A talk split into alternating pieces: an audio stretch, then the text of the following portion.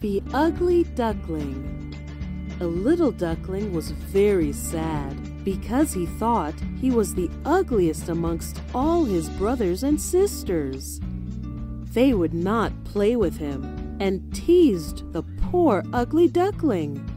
One day he saw his reflection in the water and cried, Nobody likes me.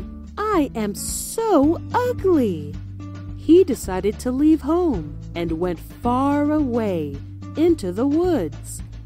Deep in the forest, he saw a cottage in which there lived an old woman, her hen, and her cat. The duckling stayed with them for some time, but he was unhappy there and soon left. When winter set in, the poor duckling almost froze to death. A peasant took him home to his wife and children. The poor duckling was terrified of the children and escaped. The ugly duckling spent the winter in a marshy pond. Finally, spring arrived. One day, the duckling saw a beautiful swan swimming in the pond and fell in love with her. But then he remembered how everyone made fun of him, and he bent his head down in shame. When he saw his own reflection in the water, he was astonished.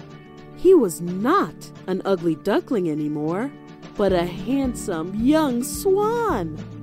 Now he knew why he looked so different from his brothers and sisters.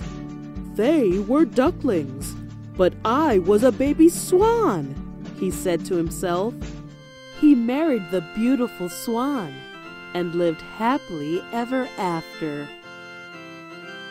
The end.